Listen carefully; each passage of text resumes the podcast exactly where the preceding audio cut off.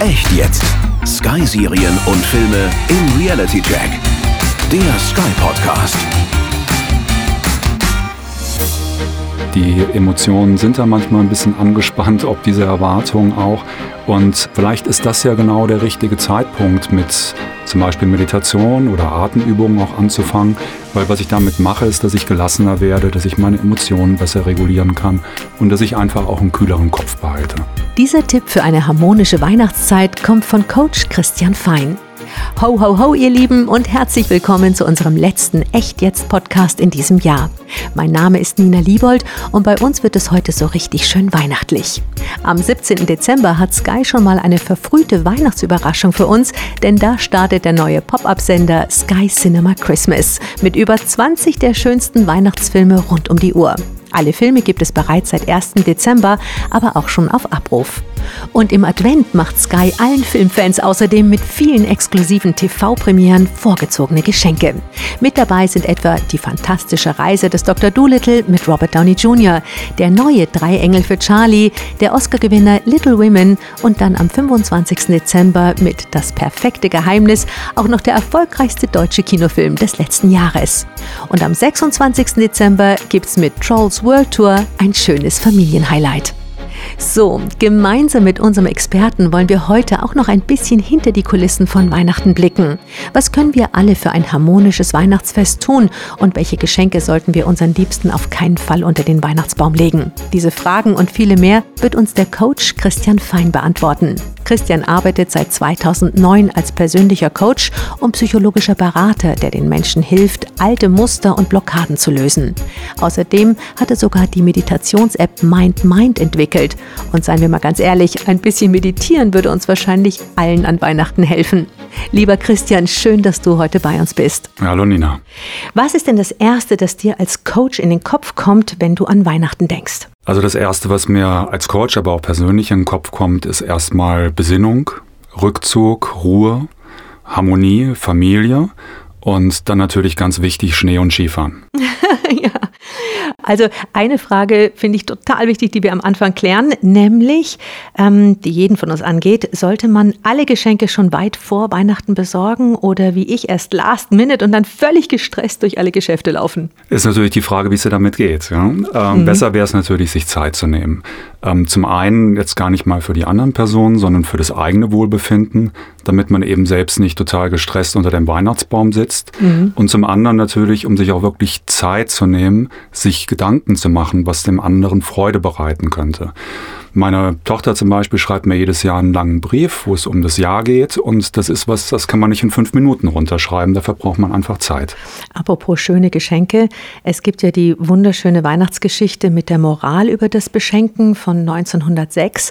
Die heißt Das Geschenk der Weisen und handelt von einer jungen Frau, die sich die langen Haare abschneidet und diese verkauft, um ihrem Mann eine Uhrenkette zu erwerben. Ihr Mann verkauft seine Uhr, um ihr Steckkämme für die langen Haare zu schenken.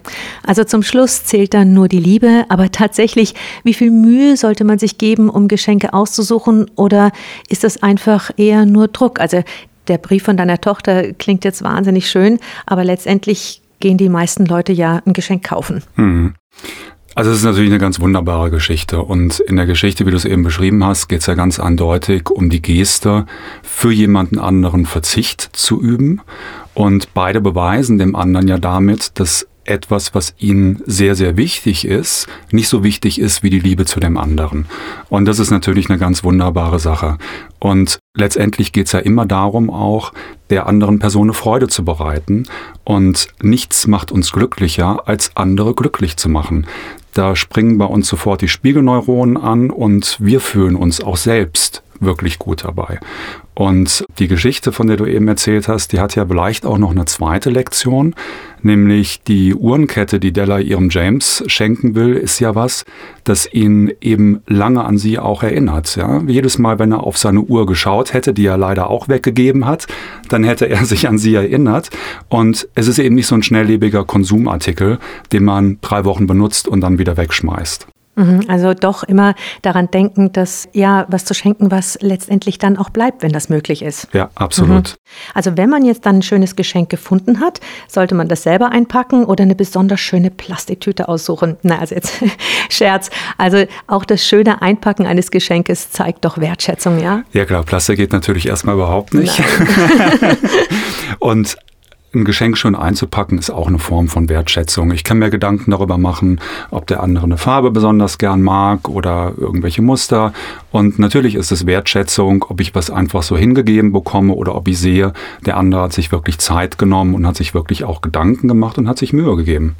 Also auch wenn man sich Gedanken macht, und das ist ja nicht immer leicht, also man kann sich ja 100 Gedanken machen und irgendwie kommt man nicht zur Potte und dann sind es doch wieder die Socken und Unterhosen und Krawatten und Handschuhe, das ist ja immer sehr beliebt.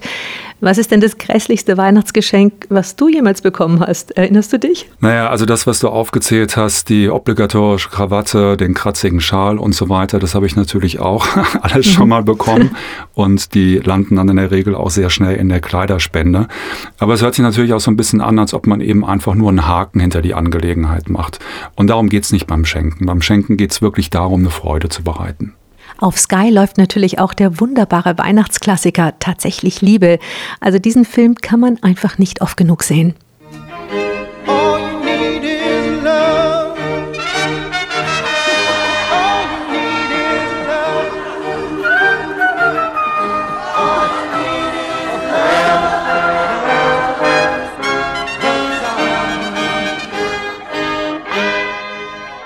Und das schönste Geschenk ist dann doch auch wieder nur das, was man sich am sehnlichsten gewünscht hat, ja?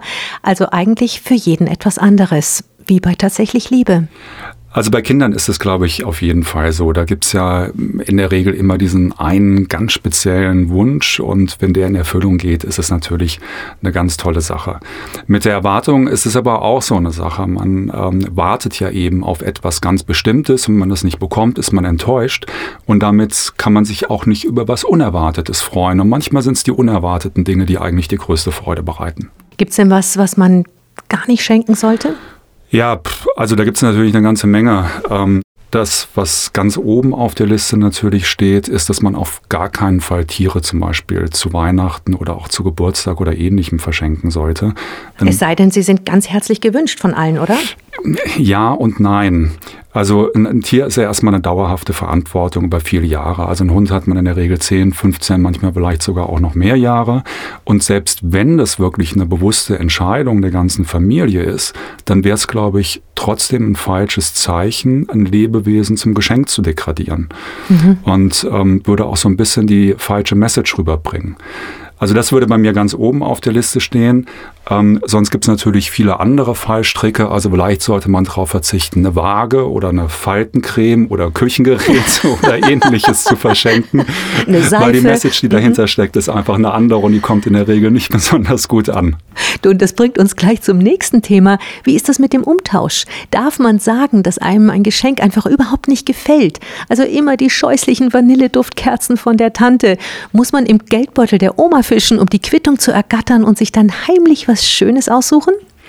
Das ist natürlich ein heikles Thema. Ja. Also auf der einen Seite sollte man natürlich schauen, dass man den anderen nicht verletzt. Meine persönliche Meinung ist aber, dass man das durchaus sagen darf, weil wir müssen nicht noch mehr Müll produzieren und die Sachen dann irgendwo entweder wegschmeißen oder in den Keller räumen oder sonst was.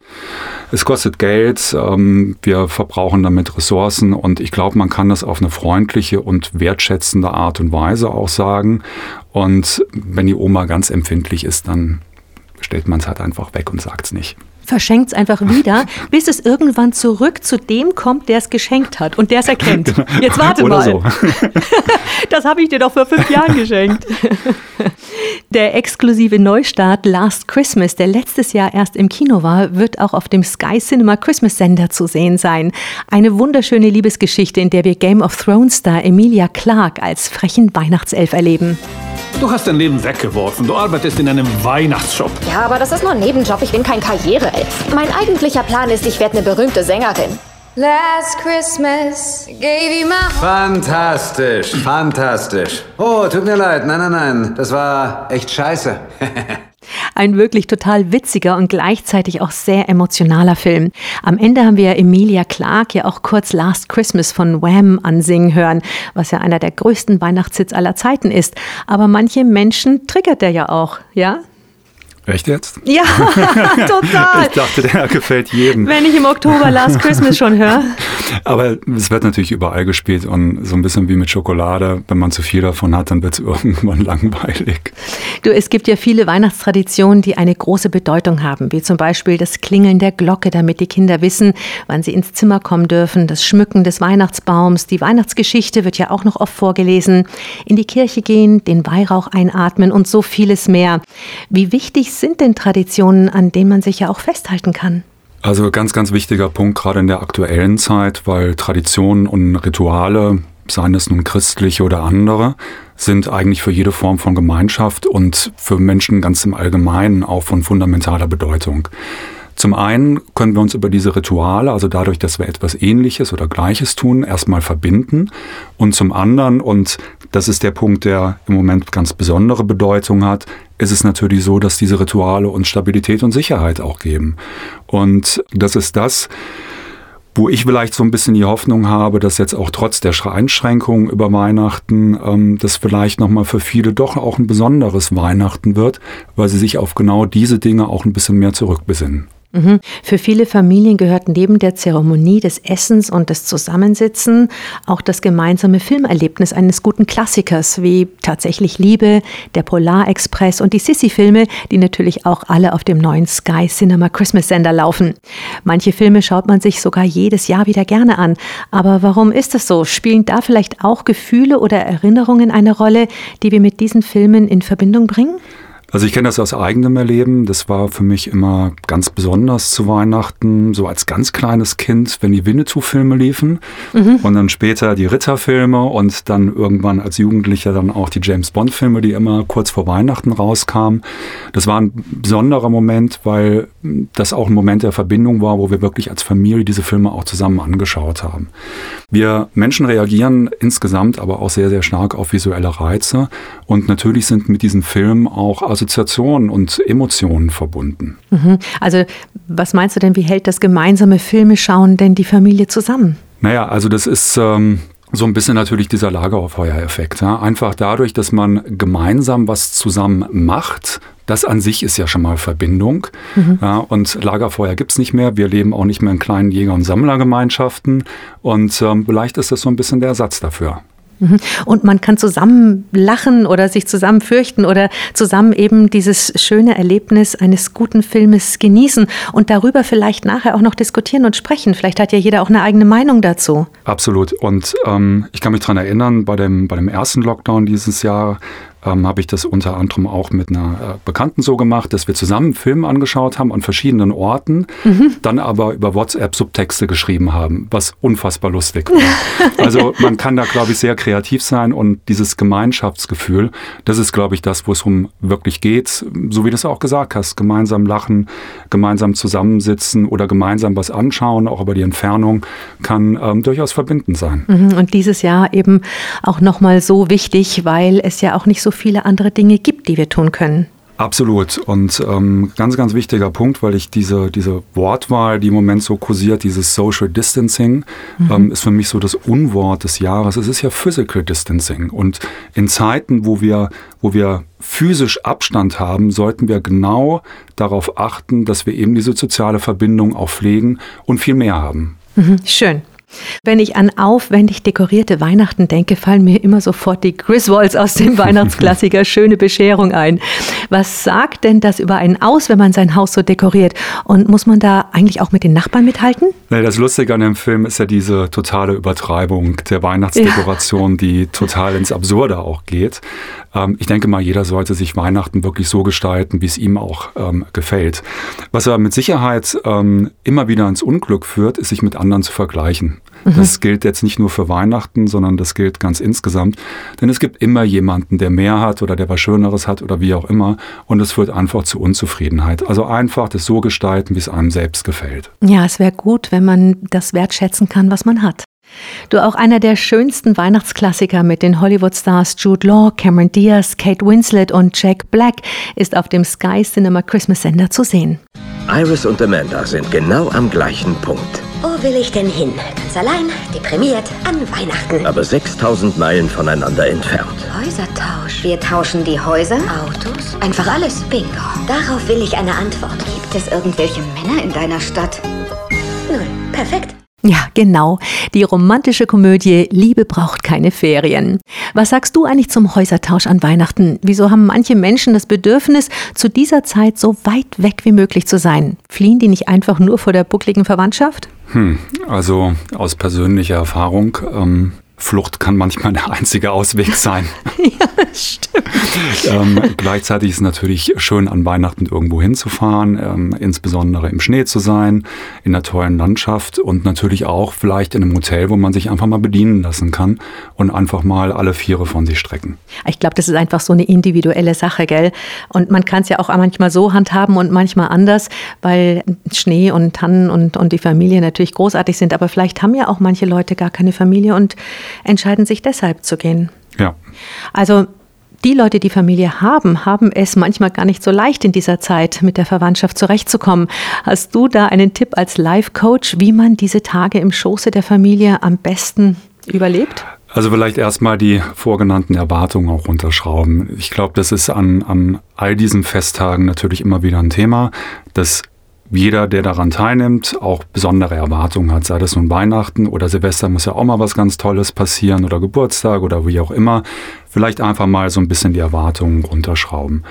Und das Zweite ist natürlich einfach Ruhe zu bewahren und gelassen zu sein. Die Emotionen sind da manchmal ein bisschen angespannt, ob diese Erwartungen auch. Und ähm, vielleicht ist das ja genau der richtige Zeitpunkt mit zum Beispiel Meditation oder Atemübungen auch anzufangen, weil was ich damit mache, ist, dass ich gelassener werde, dass ich meine Emotionen besser regulieren kann und dass ich einfach auch einen kühleren Kopf behalte. Ja, und was machen wir, wenn uns die schwierige Tante tatsächlich auf die Palme bringt? Also immer wieder drei Sachen, atmen, atmen, atmen. Ja, das machen ähm, mittlerweile auch die Navy SEALs vor Einsätzen, weil das einfach sofort, dadurch, dass wir unsere Herzratenvariabilität ähm, regulieren, auch unseren ja, Gesamtzustand regulieren und einfach runterfahren. Wir kommen ganz schnell aus dem Stress raus. Also bevor ich anfange loszupoltern, vielleicht erstmal kurz durchatmen oder kurz aus dem Raum rausgehen, zwei, drei Minuten atmen, dann wieder rein und wieder von vorne anfangen. Also nicht hyperventilierend atmen, sondern wirklich in den Bauch reinatmen, Sauerstoff in den Kopf kriegen, um wieder nachdenken zu können ja, und dann einfach, mh. einfach rhythmisch und gleichmäßig durch die Nase ein- und ausatmen, mit dem Einatmen bis auf drei oder vier oder fünf zählen und mit dem Ausatmen auf dieselbe Zahl und das einfach zwei, drei Minuten machen. Und das bringt einen sofort aus dem Stress raus. Mhm. Weihnachten ist im europäischen Raum das höchst aufgehängte Familienfest und der Erwartungsdruck, wie wir gerade gesagt haben, in den Familien ist oftmals sehr hoch. Und du hast schon gesagt, es wäre gut, wenn wir die Erwartungen einfach ein bisschen runterschrauben würden. Das ist natürlich schwierig, wenn wir diese ganzen Festivitäten und die Geschenke und die Familie und das Essen muss schmecken. Aber wahrscheinlich ist das tatsächlich die einzige Möglichkeit, um eine Normalität hineinzubringen, ja? Aber ist überhaupt Weihnachten normal? Weihnachten ist, glaube ich, nie normal. Aber die Frage ist ja immer, ähm, konzentriere ich mich eher auf die, auf die, ich sag mal, funktionalen Dinge, die du jetzt auch genannt hast, dass ich bestimmte Erwartungen habe an Geschenke, an Essen und so weiter? Oder fokussiere ich mich eher darauf, dass ich einfach sage, naja, das ist ein Anlass, wo wir alle zusammen sind und ich fokussiere mich eigentlich viel mehr auf die Menschen, die da sind. Das haben wir, glaube ich, schon alle erlebt, wenn wir als Studenten Partys gemacht haben zu Hause. Es waren immer alle in der Küche. Da war es am engsten, da war es am schrubbeligsten, da war es am unaufgeräumtesten und alle haben sich am wohlsten gefühlt.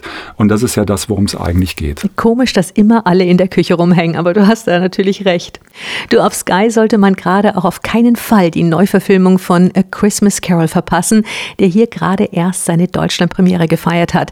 Guy Pearce spielt hier den finsteren Ebenezer Scrooge, ein wirklich skrupelloser Grieskram.